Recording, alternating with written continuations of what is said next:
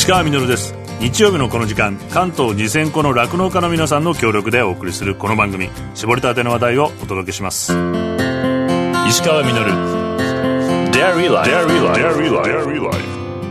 デイリーライフをお聞きの皆さん埼玉県牛乳普及協会の島田です、えー、6月1日は牛乳の日。そして6月は牛乳月間ということで埼玉県子ども動物自然公園でミルクフェアを6月3日土曜日午前10時から午後3時まで開催いたします。今年の内容はミルク親父によるミュージックライブ搾乳体験やバター作り体験牛乳パックリサイクルクイズや第44回暮らしと牛乳乳製品自動画コンクール入賞作品の展示など盛りだくさんな内容となっております。今年は昨年実施できなかった搾乳体験も行う予定ですので乳牛の温かさを体験していただけるものと思います。6月3日はぜひ埼玉県子ども動物公園においでいただき思い出に残る一日にしていただければと思います。詳しい情報は埼玉県牛乳普及協会のホームページをご覧ください。デイリーライフをお聞きの皆さん千葉県酪農農業協同組合連合会の安浦です。6月1日は牛乳の日。6月は牛乳月間にちなみ6月3日土曜日4日日曜日に千葉ポートパーク円形芝生広場にて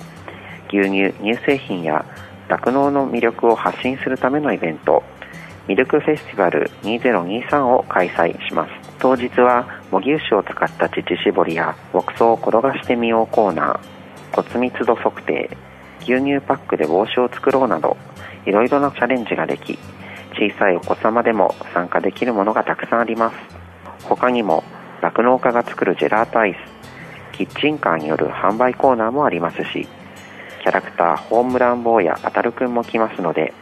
子どもたちと大いに盛り上がることができると思います。このイベントで実際に酪農業に従事している酪農家と消費者の皆様が直接触れ合っていただきこれまで以上に牛乳乳製品をより楽しんでいただければ幸いです。ぜひご家族揃ってお越しください。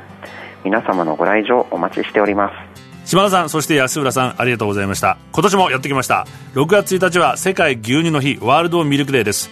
酪農の盛んな地域では新しい草が伸びる頃から放牧を始め冬を牛舎で過ごした牛たちが野に放たれ踊り上がって喜び思う存分美味しい青草をはみます。そんな生命力あふれるこの時期ミルクそしてこれをもたらす命や自然働く人々に感謝するお祭りやお祝いが世界各地で行われています。2001年国連食糧農業機関 FAO は牛乳への関心を高め酪農乳業の仕事を多くの方に知ってもらうことを目的に6月1日を世界牛乳の日ワールドミルクデーと定めました。これにちなんで日本でも2008年から毎年6月1日を牛乳の日そして6月を牛乳月間としていてこれで埼玉と千葉でねお祭りをやるということなんですけどもちなみにこの埼玉の子ども動物自然公園っていうのはもうすっごく広くて中こうトラムカーで移動できたりそしてもちろん乳牛以外にもコアラとかワラビーとかキリンまでいる子供たちも最高に楽しんでこれ、ね、実は穴場なんですって評判らしいのでぜひ行って自然と動物と触れ合って搾乳体験をしていただきたいと。千葉ではですねこちらは今年から会場が変わりました。海沿い。で砂浜もあってポートタワーもあって景色も楽しめてそして潮風と牧草なんてねこれ2つを楽しめるってこれ最高だと思います。ぜひ酪農家の皆さんとも触れ合ってみてください。石川稔。石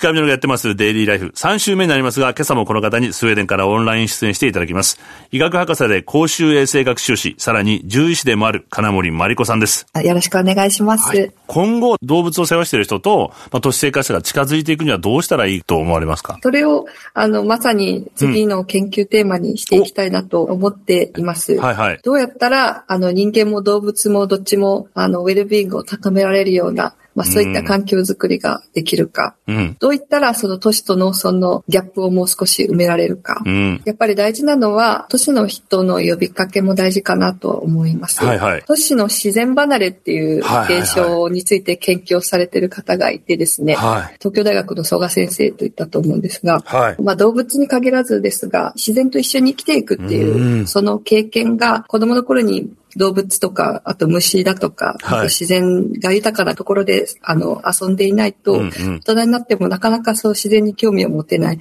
それで、その大人は子供にそういうことを伝えられないということで、どんどんこの負のスパイラルとなって、うん、あの、自然と共生する方法が失われていってしまうっていう、動物との関係性においても共通するものがあるなと感じていて、私も追求していけたらなと思っています。今、日本の酪農家さんってあの、教育ファームってやられて、本当に素晴らしい活動だなと思いまして。そうですね。はい、素晴らしいですよね。はい。あの、今、あの、命の教育といって、はいうんうん、あの、例えば、屠殺をどうするのかっていうことを学ぶ機会が多いのかなと思うんですけれども、うん、はい。ちょっと屠殺にだけこう焦点を行くんじゃなくて、うん、その動物が生き生きと過ごしている姿を見るところから入ってもいいのかなと個人的には思っています。生まれてから育っていって、ね、生き生きともう大事に大事にしてもらって育ってるところもちゃんとしてほしい。はい、まあ、あの、学校で育てるとかいうのも結構限界があると思いますし、はい、あの、動物を飼うのは大変なことだと思いますので、うん、農家さんのところに見学に行くだとか、うんうん、そういう交流の機会がたくさんあってもいいのかなと思います。金森さんはなぜ動物のあの先生になろうと思われたんですか？子供の時にウサギを飼っていて、え。ー、その頃ちょうどあの化粧品の動物実験があの問題はい、ありました、ありました。はい、あの、ウサギがよく動物実験に使われているってことを、子供の時に知ってショックを大きく受けたんですね。うん、動物実験について調べたんですけれども、うん、まあ、すごくかわいそうだな、ひどいなっていうのがあったっていうのと、同時に動物実験をしている人に対する誹謗中傷みたいなものもたくさん見てですね、あれなんか違うなと自分の中で子供心に思って。すごいですね、子供心にそれを思うのは。動物をの周りの環境という面では、きっと問題はあるんだろうと思ったんですけれども、えー、でもそれと、その人たちを、こう、誹謗中傷することは全然別のことなんじゃないか はい、そうですよね。はい。論点がずれてるますもんね、あれ実は。それで、あの、自分がもし、その現場に行ったらどんなことを思うんだろうっていうふうに思って、で、獣医師になったら、どちらの面も、あの、いろんな動物の現場に行けるだろうし、あの、動物と接している方がどんな思いで動物と接しているのかっていうのを、他の人のフィルターを通してでなくて自分の目で知ることができるなと思ったので、獣医師になりました。いや、お話伺ってる。だから本当に1羽のうさぎちゃんが 未来をこう、今のスウェーデンまで連れてってくれたわけですもんね。そうかもしれません。いやね、でもやっぱそう考えると、他の生き物と関わっていくかっていうことが大事かっていうことを今身をもって今思いました。なので、これからのね、子供たちにも、まあもちろん大人たちもなるべく、その、本当はどうなのかってことをもうちょっと想像力を働かせるってことって大事ですね。そうですね。あの、うん、私のあの、中石の酪農家さんが言っていた言葉で、はいうん、みんないろいろ言う前に、とりあえずあの、一回こっち来て、あの、いろいろ見てもらいたい、知ってもらいたい、おっしゃっていて、はい。本当にそうなんだと思います。あの、実際でも金森さんが、その、まあ、本当に北海道で、こう、酪農のあの方々と獣医師さんとして触れ合っていて、何を一番感じられました？動物と生きていくのって本当にすごいことだなって思います。で、牛って想像もつかない方も多分いっぱいいらっしゃると思うんですけれども、はい、喜ぶし、うん、悲しくもおそらくなるし、うん、時には涙も見せたりするし、うん、いろんな感情を持っている生き物で、その生き物をどうやって一緒に暮らしていけるかっていうことを、あの、人生をかけてそれをやっている方たちって本当にはい。動物のことをよく知っているなってすごく感じました。今こう日本の酪農って本当に厳しい状況にあるってご存知かと思うんですけども、何かこう酪農家の方々に向けてメッセージとかございますか？今、しんどい思いをしている方は、誰かのために頑張ってきた人なんじゃないかなと思います。うん、少し無理をしてでも、自分を犠牲にしてでも頑張ってこられた方もたくさんいると思うんです。うん、で、心も体も、あの、悲鳴を上げているかもしれません。うん本来仕事をすることと生きることは、こう、別のことなはずですけれども、追い詰められると分からなくなってしまうことがありますので、少し休む時間をとってほしいなと思います。人の行動とか言葉は影響し合うものなので、うん、あの、あなたの一度休むっていう選択が逆に回り回って誰かを助けることもあると思います。なるほど。なので、自分のためを選択をすることが周りを助けるかもしれないので、どうか、いつもありがとうございます。どうぞ、少し、あの、休む時間も大事にしてあげてください。うん、このラジオを聴いてる方は、酪農や畜産に興味のある方なんじゃないかなと思うんですけれども、はい、今、あの、いろんなコミュニケーションツールがあるので、ええ、気持ちを言葉にして酪農家さんを応援してあげてほしいなと思います。なるほど。どんな人でも辛いような状況が複数降りかかって要因が重なると、自死に陥ってしまう可能性がやっぱりあってですね、はい、海外だと心理学的な事故っていうふうに呼んだりすることもあります。経済、社会で世の中の経済状況から、あの、うん、自分の家庭的、家族の話だとか、うんうんうん、自分の個人的なことだとかっていうのが全て重なることももちろんあるので、うん、誰にでも起こり得ることだと思いますので、はい、助け合えるっていうような雰囲気づくりをしていくことが大事かなと思います。最後にあの、今後の取り組みたいこととか、やりたいってことがありましたら、ぜひ。少しあの、動物のウェルビーイングについても取り組めていけたらなと思います。はい、人と動物が良い関係、あの、お互いのウェルビーイングが高くなるような環境を作るにはどうしていったらいいかなという研究も、はい、あの、少しはい。ちょっとチャレンジングなんですが、頑張っていきたいと思います。楽しみにしてます。まだまだお聞きしたいこと尽きないんですけれども、時間となってしまいました。石川稔デイリーライフ医学博士で公衆衛生学習士、さらに獣医師でもある金森真理子さんにオンライン出演していただきました。3週にわたりありがとうございました。どうも本当にありがとうございました。石川稔デイリーライフ。デイリーライフ。石川稔がやってまいりましたデイリーライフこの番組では皆さんからのメッセージをお待ちしております。メールアドレスはミルクアットマーク TBS.CO.JP です。採用させていただいた方にはミルクジャパンのオリジナルグッズと番組ステッカーをプレゼントさせていただいています。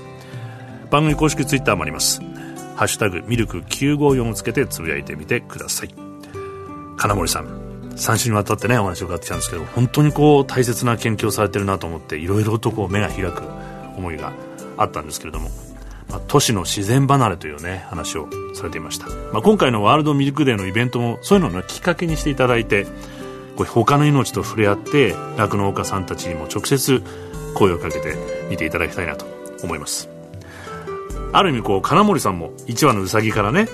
そしてこのその後の牛たちとの触れ合いからこう人間のためにもなる研究へと進まれていかれたのできっとこう触れ合えば互いに元気になるというふうにね僕は思います。大人たちだけじゃなくて今はこう子供の自殺者数が史上最高だというふうに言います。もう異常な事態。僕が知り合ったの児童養護施設の子供たちにアウトドア体験をする支援をしている NPO がありまして、まあ、番組でも紹介させていただきましたけども子供たちに酪農体験をしてもらいました。今でもね継続プログラムになっていて嬉しいんですけども。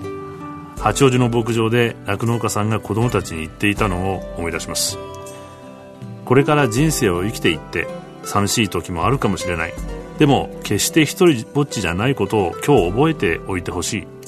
君たちが飲んでいる牛乳は今日あったお母さん牛たちが一生懸命出した。愛情がいっぱい詰まってるんだから。そうやって君たちの命を支えているんだからねというふうにおっしゃっていました。思えばこう牛乳だけじゃなくてお肉もそうですし大海を泳いでいた魚も太陽と雨水をいっぱい受けた野菜や風にそよいだ稲穂多くの命が支えてくれています一人のはずがありませんそんなつながりを改めて実感する必要のある時代なんだと思いました石川稔デイリーライフこの番組は関東2000個の酪農家関東生乳関連の提供でお送りしました石川稔 Dairy Life. Dairy Life. Dairy Life. Dairy Life.